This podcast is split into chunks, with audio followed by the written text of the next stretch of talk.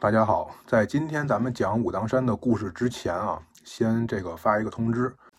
这个呢是武当山道协的呃微博号上面发的通知，呃，同时我也联系他，也确认了这个事情，就是现在如果大家想来做义工的话，暂时先不要报名了，因为现在呃公馆都在维修，所以住房也比较紧张。另外，因为这个疫情的原因，呃，暂时现在先不招义工。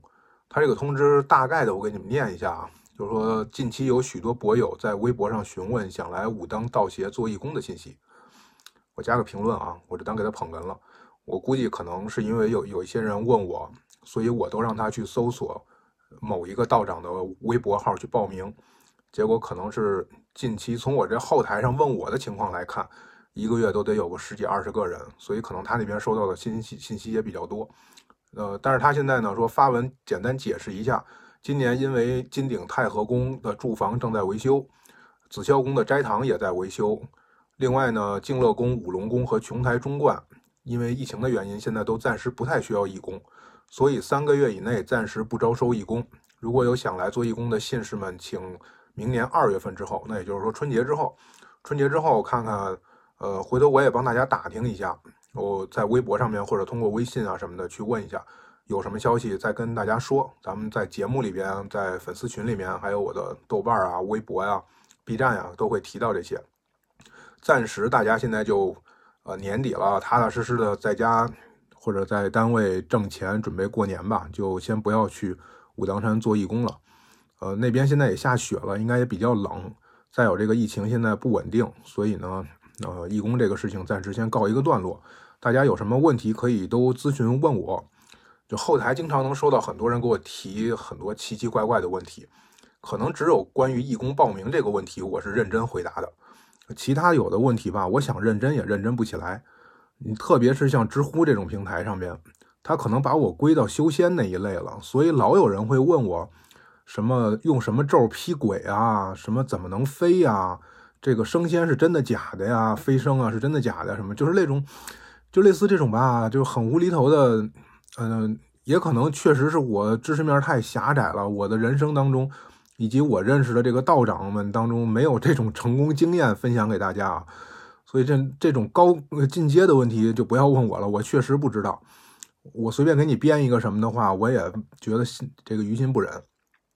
但是关于义工的生活啊，这些还有包括我自己个人的一些什么重新考学啊、上学啊这些，我一般都是会回复大家。当然，有的时候可能回的不是很详细，因为我播客里面会讲，就明显是没听我播客的人，然后会或者没看文章的人，还会再把问题重新问一遍。这种一般我就不怎么回复了。但是仍然很感谢大家的关注，所以我应该。目前为止，我印象中没有过拉黑谁，更没有过跟谁吵起来的这种状态。就反正也不用抬杠，对吧？你说的都对，那我也不跟你抬杠。你实在是我都写出来了，你还看不懂，那我再说一遍，可能你也听不懂。所以我放弃努力了，我这人太懒了。然后呃，最近呢，呃，再再插播一个广告吧。这个最近因为粉丝群里边有很多朋友居家，所以呢想说锻炼身体，呃，要练八段锦。我看我好几个。呃，群里边就是大概两三个群里面都有很多朋友提过这个问题，所以从昨天开始，我在 B 站上面开始直播，这个每天晚上八点钟到九点半，呃，从国标版的八段锦到道家的八段锦，如果我看看自己精力能够达得到，这个客观条件允许的话，也许后面会加一点武当太极拳的内容，那我也不敢说是教给大家，只能说跟大家分享吧，我之前学过练过的。把这个道长和我的一些老师们教我的东西，我再给大家分享出来，就希望让大家在家里面这个少少受这个负面信息的影响一些，让自己身心都都稍微的舒服一点啊。这个是今天节目之前开始先说的这么两个事情。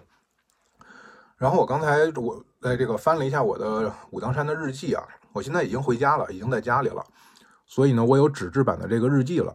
我可以对着这个上面的东西去说了。我发现其实我现在已经十二月一号了，但是其实呢，我讲的内容还在十一月份呢，有些东西还没讲到，这也挺好的。这样咱们肯定能讲到明年六月份去。明年六月份讲完了，咱正好高考的时候再说高考的事儿。高考完了之后，到夏天最热的时候，可以说西双版纳热带雨林的夏天的事儿，这个时间上都能对得上，也算天时地利了吧，对吧？虽然人合不合的不好说，但是跟这个周围的大自然环境，咱也天人合一，好吧？那这个从时间上来说呀，实际上十二月前后的时候，这个几个公馆里边发生了一件小事情，就是这个道教协会组织的这几个公馆都都同时的去派人，然后去参加了一个培训活动。这听起来很无聊，对吧？就是不过就是呃，代表们过去学了个上了个学习班的事情，但是他学的这个东西可很精彩。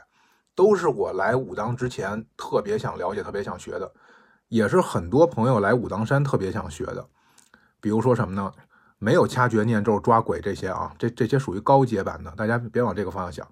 它是最日常的，比如说乐器，比如说念经、太极拳、太极剑、书法，还有一些就是基本的乐理知识，然后道教的历史，还有如何打坐等等，很基本的一些。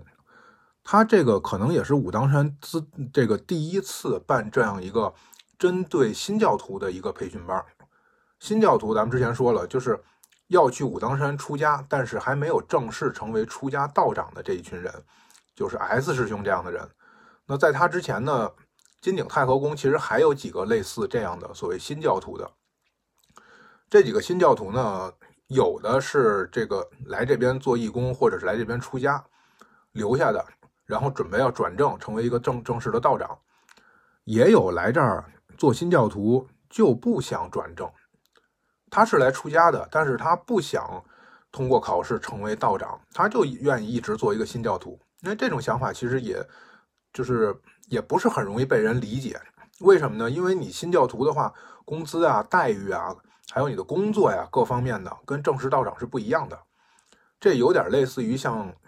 你公司里的实习生，或者是刚入职的新员工，跟那个工作五年以上的那个老员工之间的区别，那在国企或者事业单位里工作过的人，大家都能体会到这一点，对吧？你可能你休的年假的时间也不一样，你的工资待遇本身也不一样，你能够享受到的这个相关的福利啊什么的，会有一点差别。而且最主要的是你的工作不一样。你说一个国企里边的十年老员工，谁敢让他去扫地擦地啊？除非是故意整他，或者这人实在混得不怎么样了，要不然就是他自己乐意这么做。不然的话，你说新来的一个主管才工作了三年，国企老员工工作十五年了，你敢让他给你做什么吗？这个还是要考虑考虑的。道观里面也是这样。你说一个新来出家的一个新教徒，其实你都不算出家人，就你不算一个在籍的出家的道士，所以我可以让你值夜班，我可以让你扫厕所，我可以让你做很多事情。原因是我在考验你。我看你能不能够接受这些这些很苦很累的工作。如果你要接受不了，那这个是你出家考核的一部分，对吧？如果要是让你扫厕所，咦，那么脏啊，不去；让你值夜班，发现不行，你这夜夜里边睡着了，这个东西丢了你都不知道，那你不适合在这个地方工作。你的虽然你可能念经念得很好，武术、琴棋书画什么都会。但是思想上面、态度上面，你没有这种以庙为家的真正的这种修行的这个决心，所以你可能是通不过考核。但是，一旦你通过这个考核了，你成为了正式员工了，是吧？这个在籍的道长了，那就是咱们上次说的一一天就上半天的班甚至有些人可能都不用上班，因为他岗位就那么多，但是人有时候会更多一些，所以有些道长可能就上下午都不用上班。那这个是这个。在籍的道长才能够享受到的待遇，你新教徒肯定是不行的。而且新教徒往往是要去值夜班，你白天的时候有的时候特别忙了，也会把你叫起来，或者你愿意的话，比如说扫雪人不够了，啊，可能值夜班的他也会帮着一起干一点什么。这个工作量还是挺大的，而且挺累的。但是有人过来出家，哎，他就不想成为道长，他就想当新教徒。这样的师兄也有一个，我不知道他现在还在不在那个地方。我印象中好像是说他也走了，但他待的时间其实很长，他头发也已经留得很长了。但是我好像没有怎么见过，就是他去呃参加一些念经这样的活动，也可能因为他一直是值夜班吧。所以其实他是一个很聪明的人，也懂乐理知识，而且他的文化水平相对来说比较高，学东西很快，呃，还很喜欢下棋，呃，经常拉着我一起下棋。就我刚去的时候。大家跟我下了两盘，觉得下的还行，于是他就要过来挑战一下。直到把我赢了，然后想啊，新来的这个，呃，一个能打的都没有，新来的这个也不行，哎，然后他就不再跟我下了，也也是一个很有意思的一个一个师兄。后来他可能也一直没有转正，后来就走了。那还会有一些这种新教徒是什么呢？就是其实呃，道观里边也要计算这个时间，就是你来做新教徒，大概三年左右才能够转正，快一点也许两年吧。你想你的头发从板寸留到扎发髻，至少还得两年的时间呢，对吧？所以一般都是两三年，甚至有时候时间可能再长一点。于是有些新教徒的师兄啊，会利用这个时间想办法到道教学院去学习。道教学院相当于到这个宗教界的本科本科学校，你在那个地方呢也是学四年，所以等于说你的考验期是在学校里边度过的，同时你毕业以后还有一个本科学历。那对于现在的道教界来说，本科学历基本上在公观里边就可以当领导了，对吧？因为领导到最后干了几年之后，可以到中国道学院去上研究生班。那这个可能以后就可以比较便于往上来这个提升自己，呃，目前来看好像是没有博士班，博士班一般都是去跟别的大学合作，比如说人民大学呀或者一些大学合作。呃，道教界的这个学历最高就到硕士，就是中国道学院在北京白云观这边。那有些人可能他想读书，想学系统的学一些东西，所以他可能就会去道学院。哎，这样的话呢，你在道学院里面。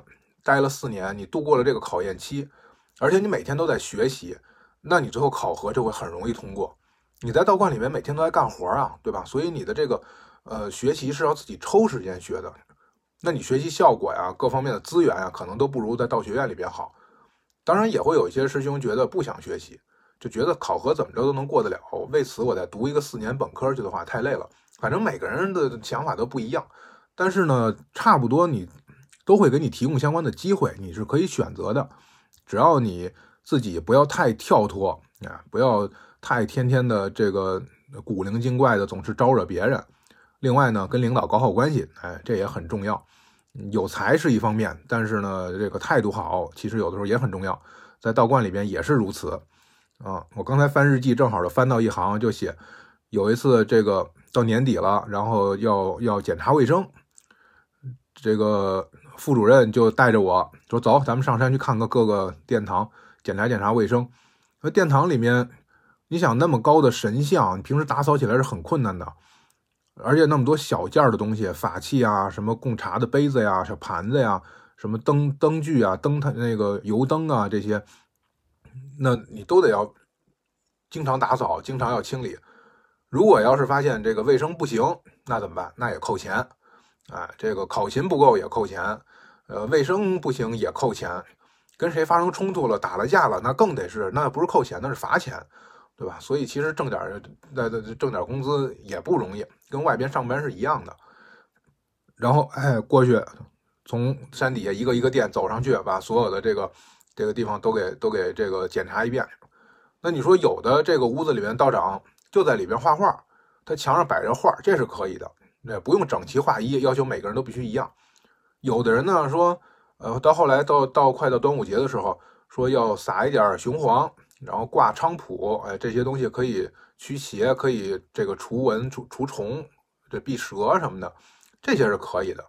你说我桌子上面放点自己的东西，那然后我放点吃的什么的，这些都是都是允许的。所以相对来说还算是比较宽松吧。然后咱们说回来，说这个到这个新教徒这个培训班啊。呃，这一年呢，武当山道协就说：“你看，咱们以前有人过来出家，老让人干活给累跑了的也有，跟这儿干了几年，最后呢没有学到东西，或者最后考核会有问题的也有。就咱们今年索性正规一点儿，那就让所有的要出家的这些新教徒统一集集中到紫霄宫来，咱们办一个培训班，在这儿吃，在这儿住，请老师过来，有的课是教念经。”有的课是讲中国道教历史，有的讲道教基本规范，有的呢讲这个专门请了老师来教太极拳、太极剑。我其实特别羡慕这个，我就在想，我当时报名去紫霄宫就没有把我留下。如果把我留下的话，我正好赶上了这个活动，那这多好啊，对吧？每天活儿也不不多，扫扫地，呃，然后帮着这个打扫打扫卫生，下午睡个午觉，还想听课了可以到这些地方去，有教书法的，都是道观里面提供这些东西，有教笛子的，有教剑的，哎，都都是道观里面统一出钱买嘛。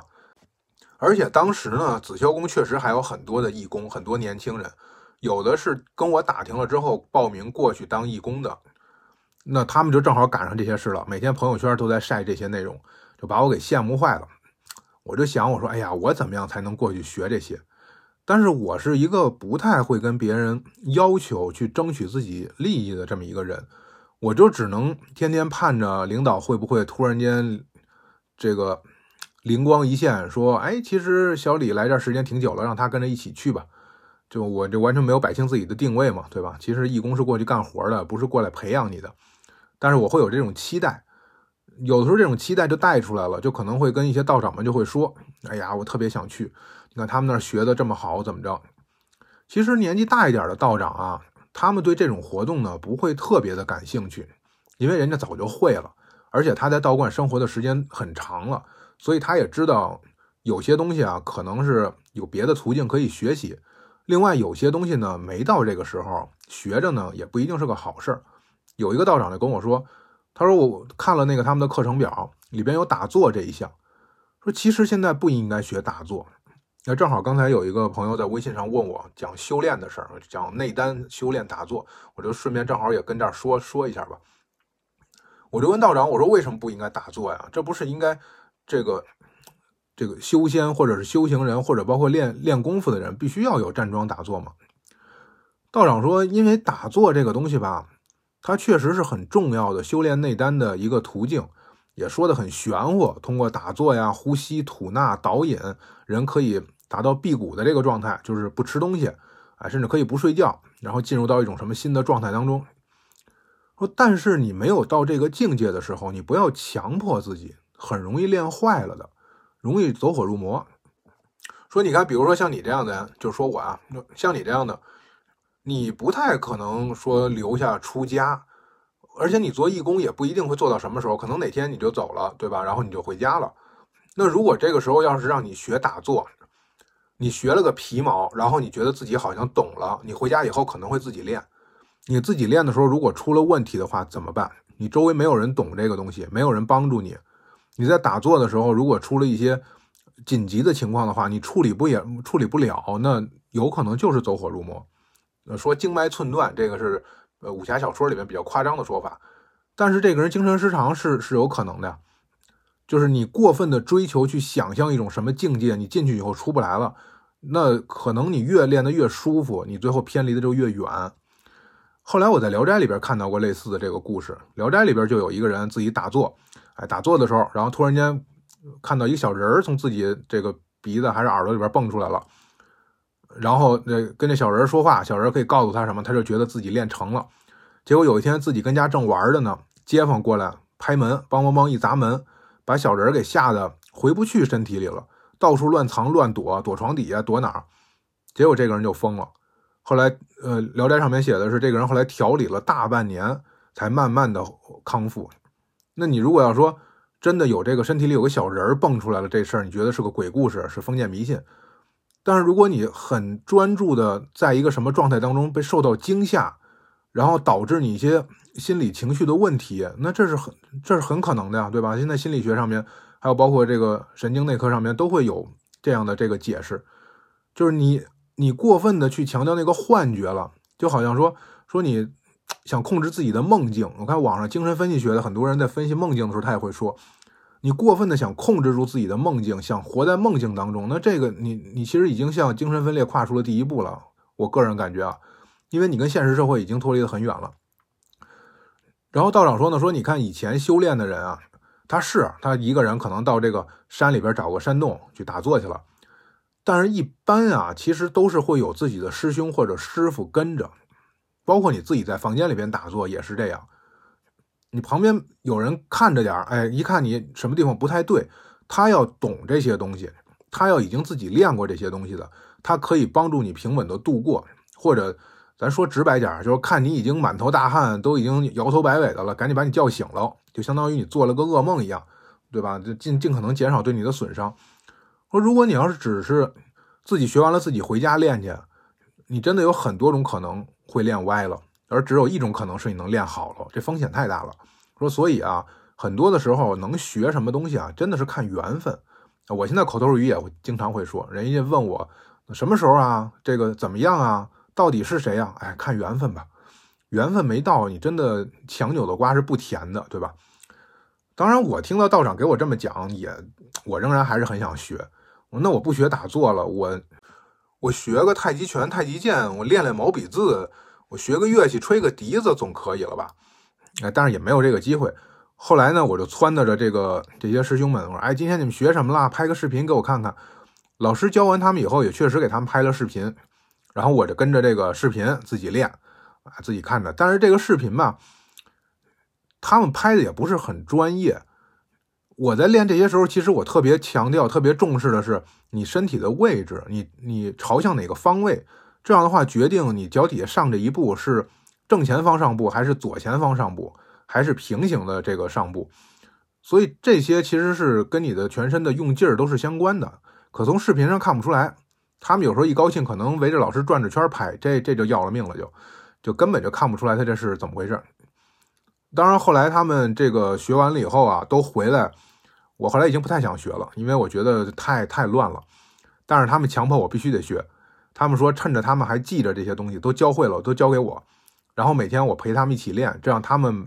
不会的时候，哎，可以，我们可以互相商量着来。我以前学过一点，所以稍微有一点基础。但是太极拳我就完全没有学，因为太极拳这几位师兄打的谁跟谁都不一样，而且都说自己那是正宗的，而且也没有录视频。太极拳教了一套二十八式武当太极，我就没学，然后又教了一套六十四式的三锋剑，那个我是学了的，因为那个吧也是每个师兄跟谁跟谁打的都不一样，有人记住老师说的口诀，有人记住老师说。这个地方可以怎么偷懒儿？有人记住了，老师说这个地方这个应该怎么实用？哎，然后加上自己的理解，所以最后我也综合了好几个人的，再加上视频，再加上从网上去找，网上有钟云龙道长的这个视频，然后我才把这一套先都给他学下来。后来我也问有的从道学院回来的师兄，从小在武当山学武的，我说到底谁是正宗的呀？那个师兄大概几岁的时候？十岁左右吧，就来武当山，一直待到现在，都已经快大学毕业了，就快啊，就二十多岁了，是一个特别单纯、特别特别可爱的一个一个师兄。他就跟我说，他说他经历了这么多的武校，他就发现谁跟谁教的都不一样，但都号称自己是正宗的。我说那怎么办呢？他说我现在就想自己自创拳法了，就是不跟着他们学了。我想，其实他练了这么多年，他有这个能力了，他可以根据自己的这个。那这个身体的感受怎么打着舒服啊？怎么什么去做？我说，但是我不行啊，那我还是得跟着学呀。后来一想，算了，与其学一个错的，学一个歪的，还不如不学呢。后来呢，有的道长牵挂房的那个道长，他看我每天都很失落的样子，然后我我又那会儿经常说我胸闷，我晚上睡不好觉，所以他就就连哄带骗的教了我一套拳。他说：“哎，你胸闷，那我教你来这个两臂。”啊，缓缓上升，呃，这个这个抬起上举，举过头顶，哎，然后再慢慢的双掌往下压，哎，然后呃，你你你经常做这个动作，你这个呃相当于扩胸了嘛，哎，你的这个呃气血流通啊会好一些。然后压下来以后，然后到腹前再怎么分开，再怎么着。后来过了两天，我才琢磨过来，这是太极拳的起手式，呃，武当太极的起手式跟咱们在公园里见到的那个。就是双臂前伸，然后在按下那个就一抱一个大西瓜，那个是不一样的。武当武当太极的起手式比较复杂，光一个起手式就有好几式动作。哎，然后莫名其妙的我就学了这么一个，然后学完以后呢，他说看我练的怎么样，天天盯着我，不练不行，天天盯着我练。早上我一般上午他上午值班，我上午扫地，上午下午的时候可能呃也不是特别忙，他一般就回屋休息去了，我就自己练。晚上吃完饭了。见我在那儿遛弯散步呢，来，小李过来看看今天早上教你那个怎么样？我说天哪，怎么怎么搁到这儿还碰上一查作业的？得练，然后练，你这个不对呀，你这个怎么样怎么样？那就人家都说不对了，那你下来改呗，下来再改。第二天早上看见他了，然后再练，嗯，好一点，这个地方还不对，教的特别特别细致。结果后来中途还来了另外一个义工，那个义工呢一看就觉得，哎，这东西不错，我来这儿做几天义工还能学套拳。那他已经确，他来的时候就确定几号要走了，大概就在这儿待个二十多天一个月的样子。然后他就每天就追着这个这个师傅学，结果他学的比我还快，他来的比我晚了，比我学着晚了将近一个月，结果他还比我提前几天学完的。然后我呢也不着急，哎，反正本来我也不是特别想学，我也不知道这是啥，我到现在都不知道我学的这东西到底是什么。然后这这师傅也不知道，这师傅告诉了我一个名字，我上网查了，都跟他不一样。但是他说呢，他说是因为以前他也学过，他在非典时期那个时候也是封山了，所以大家在一起有一些学过武校毕业的道长，那然后就教他们。你想非典到现在，零三年、一三年、二三年都快二十年了，然后当时那些热衷于教他们武功的道长，现在都已经岁数很大了，现在也不愿意再教新人了。但他当时是跟着一起学过。他当时学了很多之后，最后他发现说，只有他教我的这一套啊，他觉得又简单又好练，而且呢很容易产生气感，对于他来说就就很打动他。于是呢，他说他其实教了很多人，差不多来做义工的或者他看着顺眼的，他都会教，但是呢都没教会，就可能大家待的时间也都比较短，教的时候就知道他肯定肯定没学会，等走的时候让练也完全不会练。但是教我的就特别细致，因为知道我不着急走，就把这一套都教了我了。然后他很多地方他也说不清楚，就这个地方你这不对，应该是这样。我就想，咱俩不是一样吗？都是左胳膊右腿，怎么我这就不对呢？慢慢体会，因为以前也跟一些老师学过，所以就是没学会多少功夫，但是学会了怎么去观察，怎么去体会他语言以外想表达的这些这种内劲儿的这个东西。哎，慢慢的每天就当玩儿一样，一点压力都没有。反正只要让他见着我了，就给摁住了，就我就得练一遍。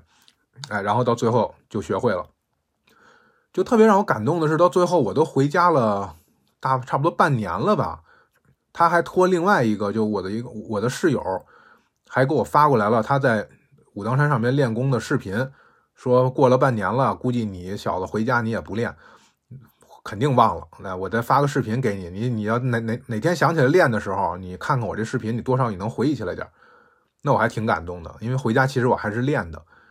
好不容易在武当山上学了套东西嘛，对吧？回来以后到公园一练，谁也不认识。当然不是为了显本事啊，是因为你在公园里边练个常规的二十四式啊、四十二式啊，包括吴氏啊、陈氏啊，总有那好心的大爷过来指导你。小伙子啊，你这个不对啊，你这个怎么着怎么着？我在很多公园都碰到过。我以前在东城区住的时候，每天去景山公园，有一大爷就站在旁边，跟另外一个大爷俩人就说。嗯，你看他这一个动作怎么样？怎么样？你看他那个动作不太对，他这劲儿用的不对。小伙子还不知道呢。哎，他这怎么着？我这没理他。他说了两天，第三天他直接拿了本书站我旁边给我念，而且他是站在我旁边，那我一伸手不就碰到他了吗？我心说大爷，你这碰瓷儿碰的也也太明目张胆了吧？我这一回身，我啪一扫腿，或者是我怎么着一下，我我给你撞倒了，我估计后半辈子我都有事干了就。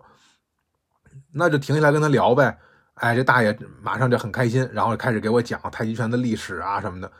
他其实说的很多话吧，前半句都是对的，后半句全是胡扯，就完全没法听。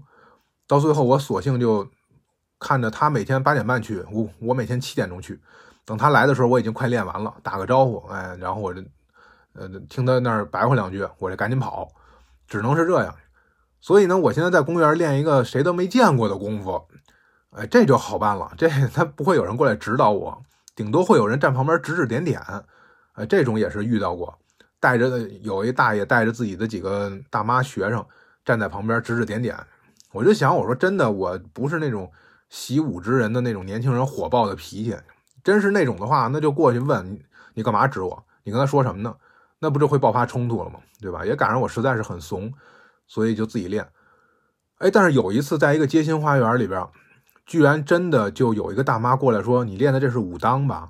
我说：“天哪，这西城大妈这么厉害吗？居然都知道我练的是武当太极。”但只遇到过这么一个人，其他人都不知道我练的是啥，我自己也不知道。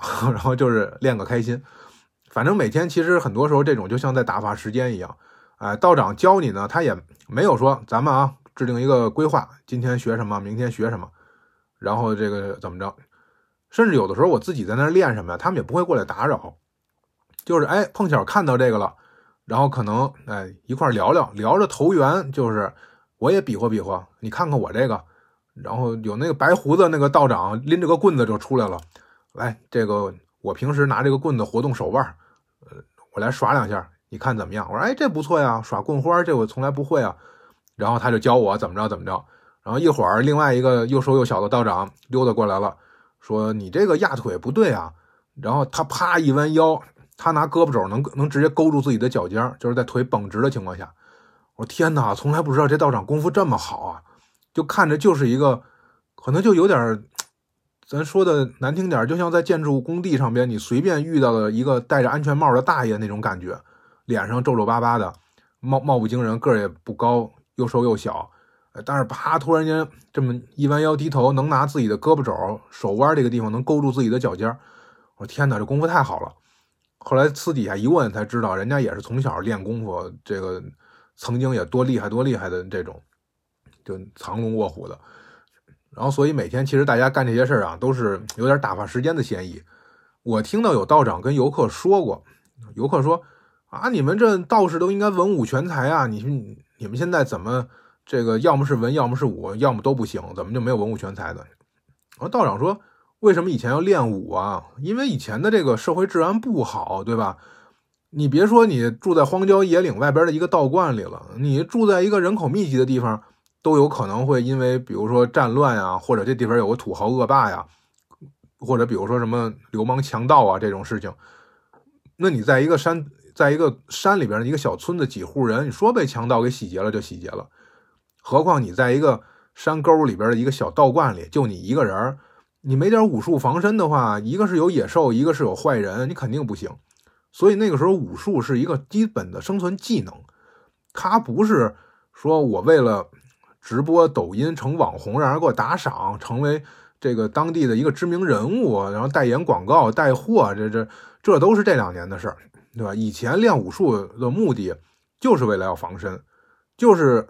有这个坏人或者有野兽的时候，我能够保护我自己的生命。没有这些的情况下，我经常运动，我自己的这个身体素质比较好，我不容易生病。不然我在山里边住着，我一个感冒，那会儿也没有药，我也也没有抗生素，周围连个人都没有。那你不靠自己身体扛过去的话，可能就一个感冒，可能直接就脱体同山阿了，对吧？所以这些东西呢，它有这种这个社会历史背景。那现在不是特别需要这种，而且现在可以提升自己这个锻炼呀，或者各方面的这手段也会比较多。那你不一定非要掌握一门杀人技，相反呢，可能因为东西太多了，所以呢，包括这个文在内，人的智慧反而被蒙蔽了。更多的时候，人追求的都是技术了。那修呃道士，什么叫道士？是修道的人，到最后不修道了，都去修术了，都去修形而下的这些东西了。那你叫个匠人，对吧？你不能叫个叫个道人，你你已经这个舍本逐末了。所以，当然这可能也是道长的一个为自己的一个开脱啊。但是我听着觉得挺有道理的，听着觉得确实道观里面经常能听到一些让人觉得醍醐灌顶的话，就哪怕他是为自己文也不行武也不行找到了开脱，但听起来都显得那么真诚，那么不可辩驳，对吧？他的也让你觉得说。在通过他，你能给自己一些启发，我觉得这个还是挺有意思。但是呢，还回到咱们今天说的这个主题，这个在紫霄宫举办的这一次第一届新教徒学习大会培训班，还是希望大家文武全才的，所以呢，在那儿学了很多天。那我 S 师兄去了，去那儿学了，因为他是来的就是时间最短的一个新教徒，同时呢，还有另外三个师兄还是四个师兄啊？呃，三个新教徒加上另外一个可能已经转正的一个道长带队，他们五个人一起去了。结果后来我有时候就问他们，我说每天在那儿干什么？然后这五个师兄真的是完全五种不同的性格，真的谁跟谁都不一样，而且差别极大，甚至这这五个人之中有时候都会爆发矛盾，就是这这人看那人两个人性格就是就是处不来。虽然都是一个地方来的，然后都是都很熟悉，但是性格就是不合。而且好像也觉得我没有必要去迁就别人，性格不合，那我就按自己的方式去做事，都很坚持自我的人。跟我关系很好的呃，这这这五个人其实跟我关系都很好，包括 S 师兄跟我关系也都很好。但是后来呢，一直还都一直有联系的，其中有两到三个人，S 师兄不算嘛，他自己走了。然后带队的那个那个师兄，他呃，我们之间彼此也很尊重，但是呢，确实交流的比较少。他念经什么的念的都非常好，还专门呃学经的那个录音很多都是他来他来录的。剩下几个年龄差不多的。啊，有好文的，有好武的，有好玩的，这个嗯，但是跟我关系还都不错。他们有时候就各自都来跟我说：“哎呀，今天你哪哪个师兄又大闹课堂了？然后那个师兄哪哪个师兄又去找找人家什么找人打架了？”S 师兄干了一件啥事呢？S 师兄还延续着自己这个跳脱的性格。他中午休息的时候给公馆的主任打电话，说我睡不着。我失眠了，是中午还是晚上？我不记得了。反正是在人家睡觉的时候给人打电话，说我睡不着。然后呢，这其实呢就是没事找事儿了，对吧？而且那边那边的主任是是女道长，是三十多岁还是反正年龄不大，具体的年龄咱也不用去猜他，因为人家比较忌讳这个。反正年龄不大，不是那种白发苍苍的老奶奶那种，就是一个中青年的这样一个一个一个道长，也非常有智慧。S 师兄打电话骚扰人家，说我睡不着觉怎么办？然后道长出主意说：“嗯，你这样，你从门口的龙虎殿，山门口龙虎殿开始去磕头，去把所有的神仙都拜一遍，你回来就睡着了。”然后送，然后 S 师兄真的真的就去拜了一遍，就是据说啊，真的就去挨个挨个去磕了个头，笑嘻嘻的，肯定心也不成，对吧？所以他肯定也不灵。然后都拜了一遍之后，回来之后说不行，我还是睡不着，怎么办？然后好像还多了个打嗝的毛病。然后最后后来是，呃，给他反正就类似于出的这个主意，你你你去跪到哪儿去念经去或者什么的。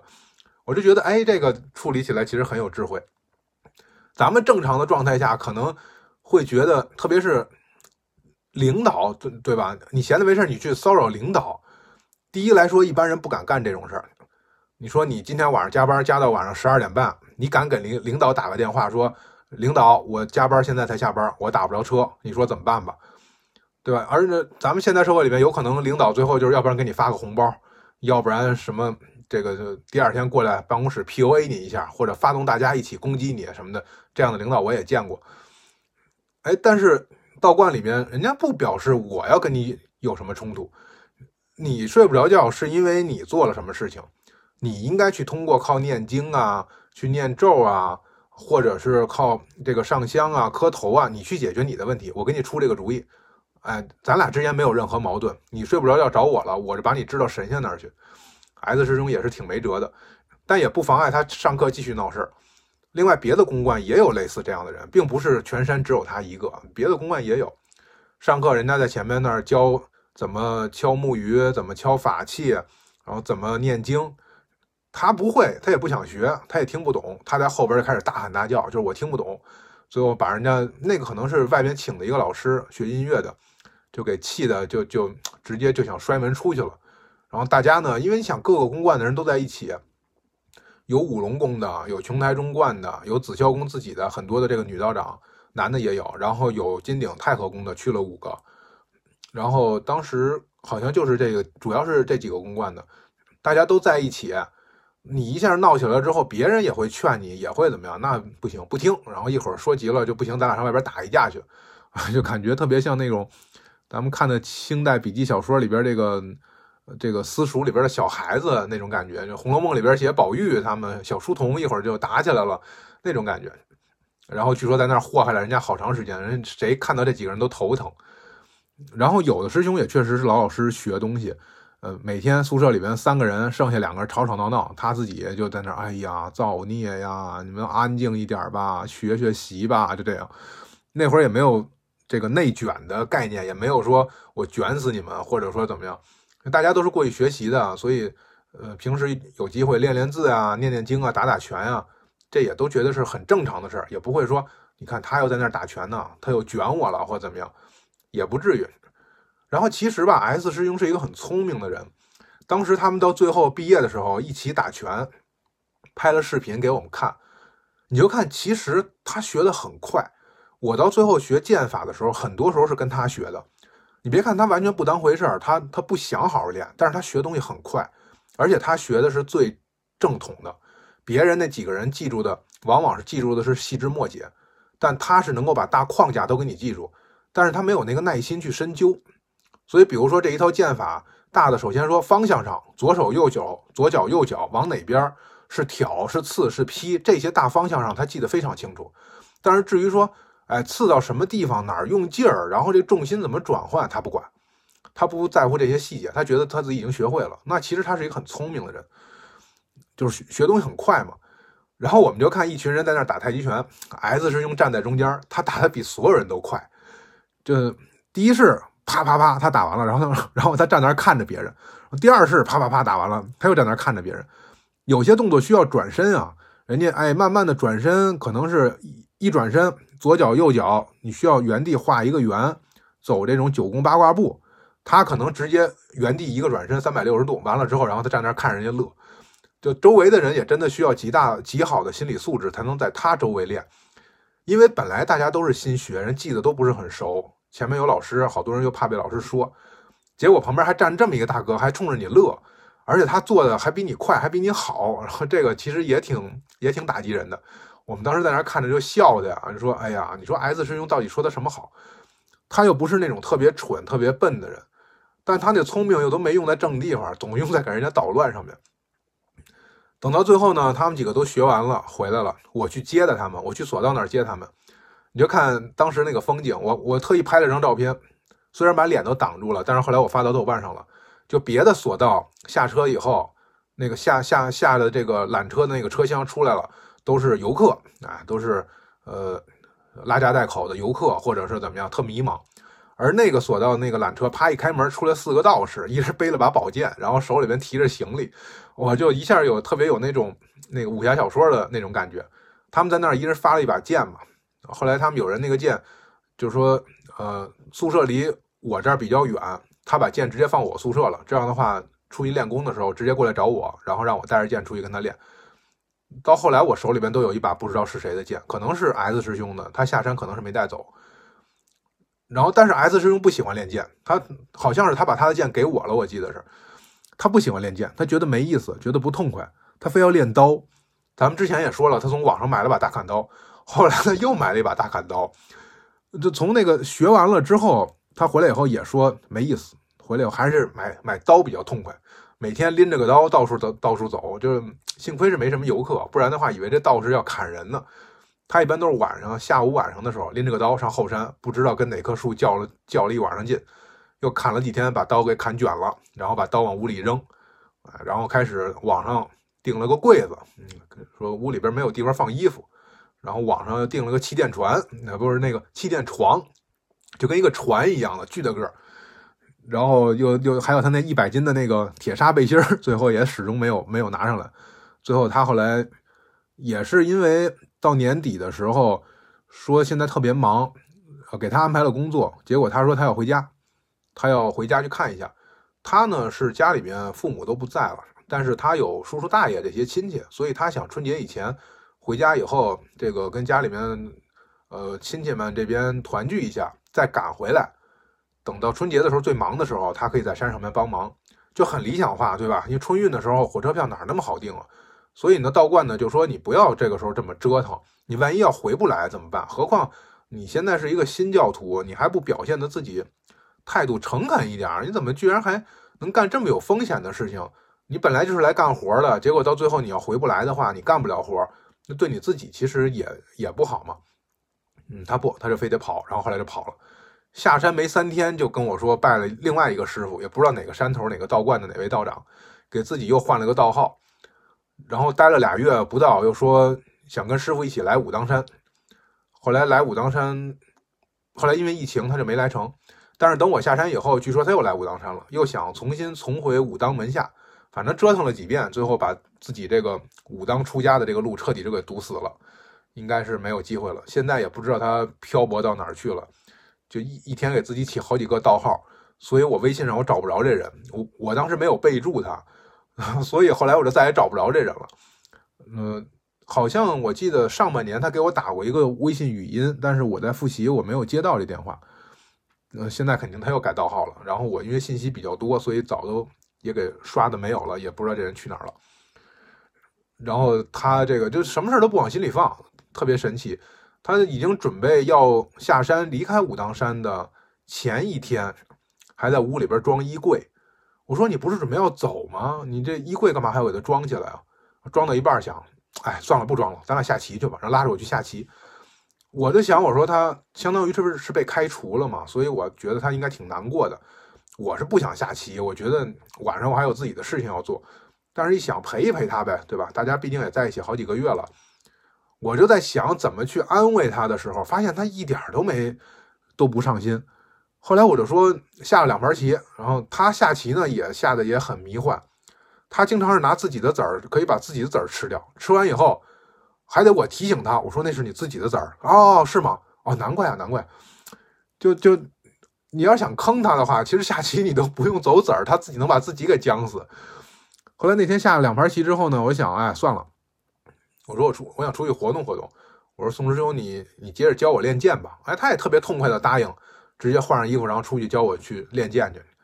我想你明天你已经被开除了，明天就得下山了。结果今天心态怎么还这么好？我说换成我的话，我估计那晚上我连饭都吃不下。后来他送我的那把剑呢，在山上面练着，因为用的也比较狠，最后那个剑就就曲了拐弯的，变得弯弯曲曲的。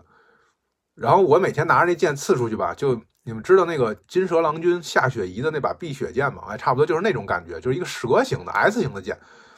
我老怕它这到时候不小心伤到自己，尤其你挽剑花啊什么的时候，你贴着身子，你那个剑如果弯弯曲曲的话，你掌握不好，容易划到自己。结果后来那天可能是 S 师兄吧，还是另外一个 C 师兄？C 师兄咱们以后肯定也要说，我跟他现在联系也很多的。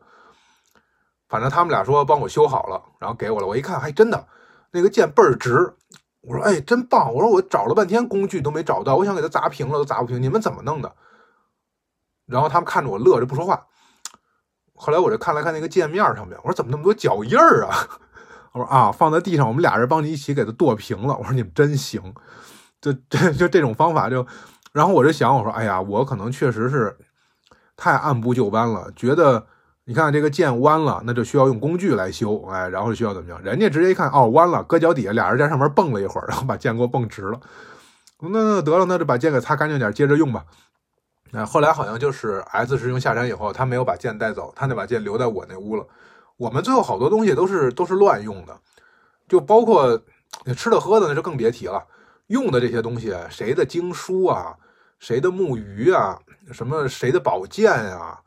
然后这些东西都不是特别区分，就是可能木鱼这种大的法器还会能分得清楚，但有的时候借来了用，传来传去就不一定传到哪儿去了。然后本人在找的时候也不一定找得到了。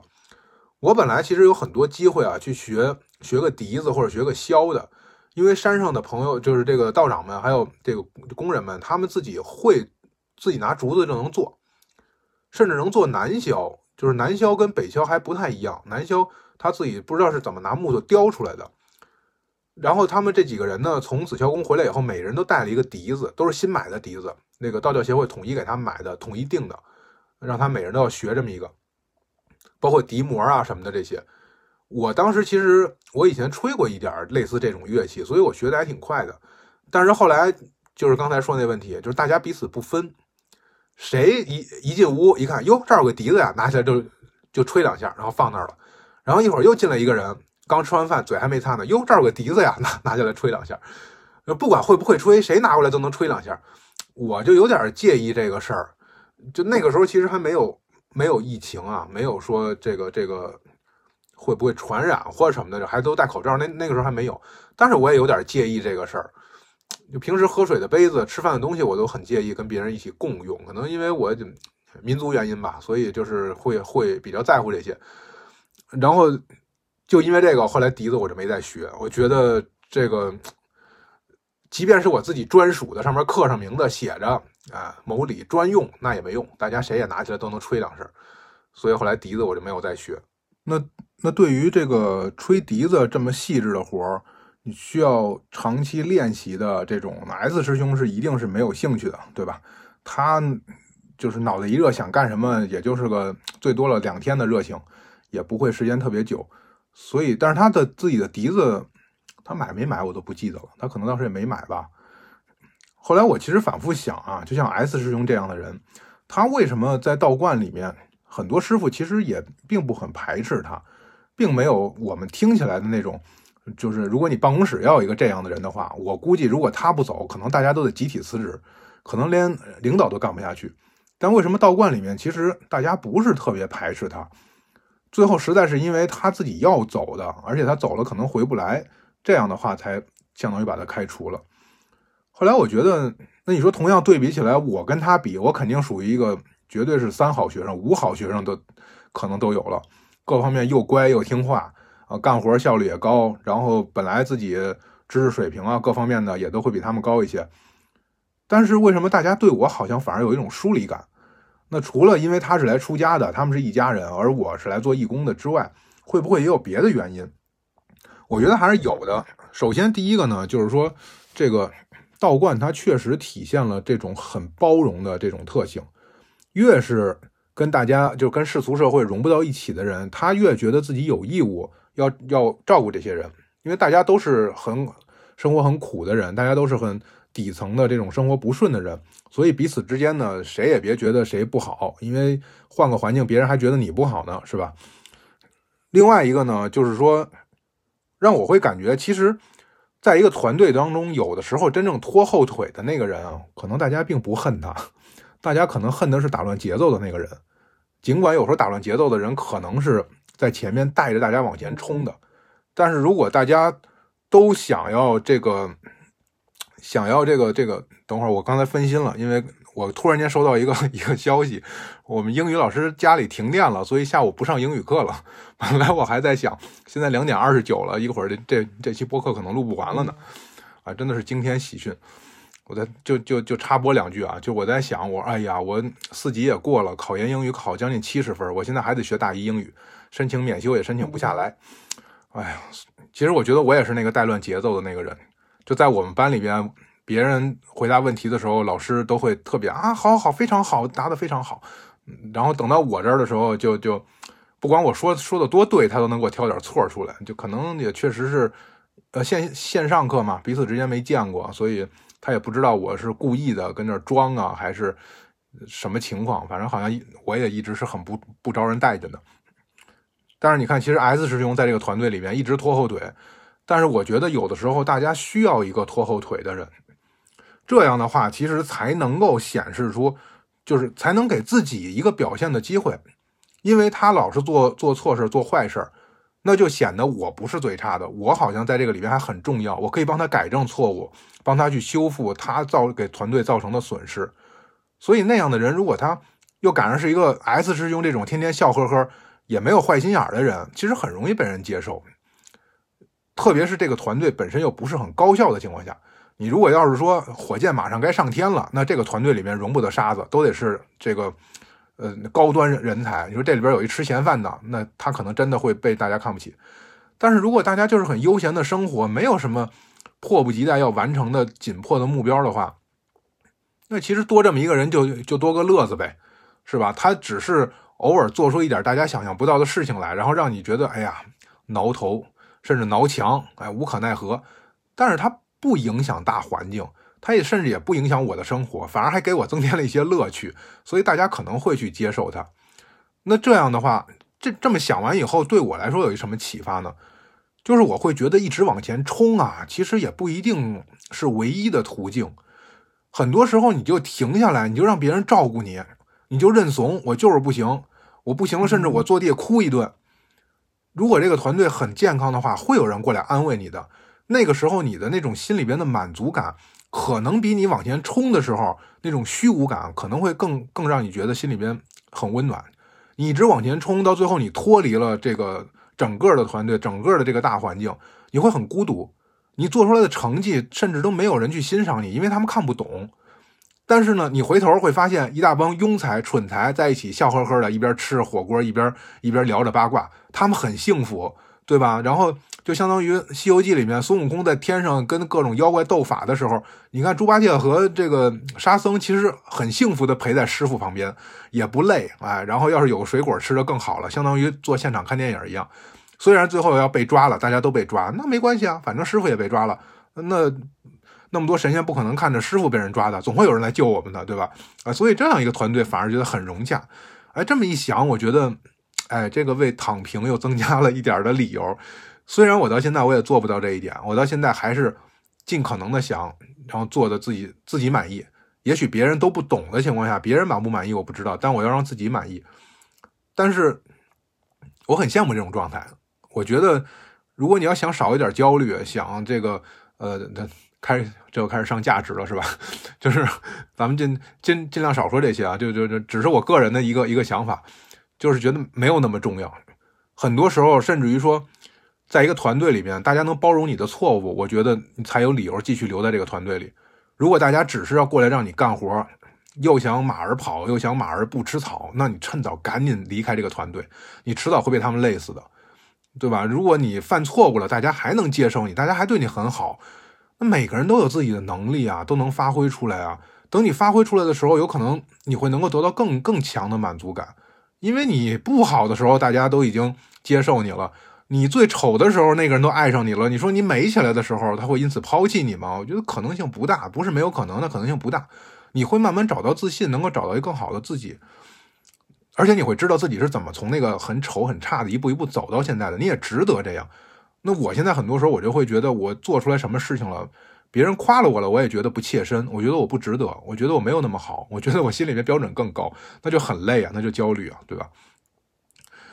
啊，最后还是忍不住上了点价值。其实我今天本来是想讲一下武当山上遇到的假大师，有真有直接在金殿前面现原形的假大师，妖言惑众的。然后另外还有这个天云楼的这个凤姐，其实是一个很有趣的一个姐姐，一个特别泼辣、特别的甚至蛮横，但是又特别善良。嗯，就是真的就是刀子嘴豆腐心那这这个词条，可以直接把他照片贴在底下当注解，一个特别好的一个人。本来想讲一下这些的，结果我今天都扯了些啥？怎么就说到了五十六分五十九秒？那就这样吧。就是反正一个是大家不要再报名去武当山做义工了，一个是愿意练八段锦的，哎，晚上八点，B 站上面人类学的李人类学的李小道这个名字在豆瓣、微博、B 站所有的全网都是这个名字。嗯，看缘分，如果能正好有时间有兴趣看到我了，咱们一起活动活动。呃，睡觉之前也不宜做太剧烈的运动，我也不会让大家出太多汗，反正我们就简单的伸伸胳膊、伸伸腿儿，让你全身舒展开了，能睡个好觉。哎，这还是回归到咱们那个经常说的那一句话，哎，祝大家能够生活愉快、逍遥自在。